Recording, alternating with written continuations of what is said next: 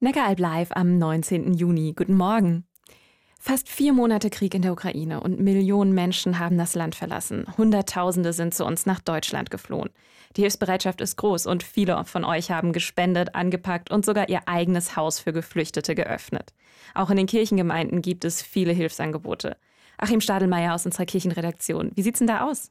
Ja, auch da wird ganz unterschiedlich geholfen, zum Beispiel mit Notunterkünften in Gemeindehäusern. Oft wurden auch Wohnungen zur Verfügung gestellt, zum Teil in Pfarrhäusern. In Freudenstadt hilft die Kirchengemeinde, rund 30 Kinder zu versorgen, die aus einem Waisenhaus in Mariupol fliehen mussten. Und dann gibt's die großen Spendensammlungen, an denen auch die Kirchen und ihre Sozialwerke Caritas und Diakonie beteiligt sind. Und für was genau wird das gespendete Geld verwendet?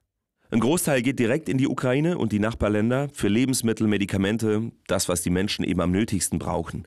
Die württembergische Diakonie hilft auch hier bei uns ganz unbürokratisch mit Geld aus einem Hilfsfonds, wie mir Michael Marik erzählt hat. Es ist so, dass viele Menschen mittellos hier ankommen. Einmal war ein älteres Ehepaar bei mir, das an der Grenze ausgeraubt wurde. Die sind Schleppern auf den Leim gegangen und haben sich dann noch hierher durchgeschlagen, kamen völlig mittellos hier an.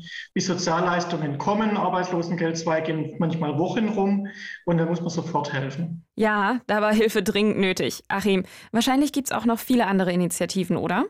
Die gibt's ja. Die Stuttgarter Stiftskirche wurde zum Beispiel zur Kleiderkirche, wo sich Geflüchtete mit guten Klamotten eindecken konnten.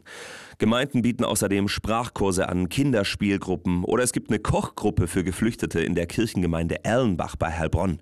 Julia Schönbeck stammt selbst aus der Ukraine und gibt den geflüchteten Frauen beim Kochen ein bisschen Deutschunterricht. So lernen sie die wichtigsten Vokabeln. Maultasche. Maul. Ein Maultasche. Viele Maultaschen. Schöne Idee. Achim, vielen lieben Dank dir für diesen Überblick. Die Hilfsbereitschaft für die Geflüchteten aus der Ukraine ist also sehr groß. Größer als für Geflüchtete aus anderen Ländern. Das findet zumindest Friedhold Olonska. Er war mehrfach als Seenotretter auf dem Mittelmeer unterwegs. Warum er findet, dass es Flüchtlinge erster und zweiter Klasse gibt, erzählt er uns gleich. Neckaralb live, Blickwinkel aus Kirche und Region.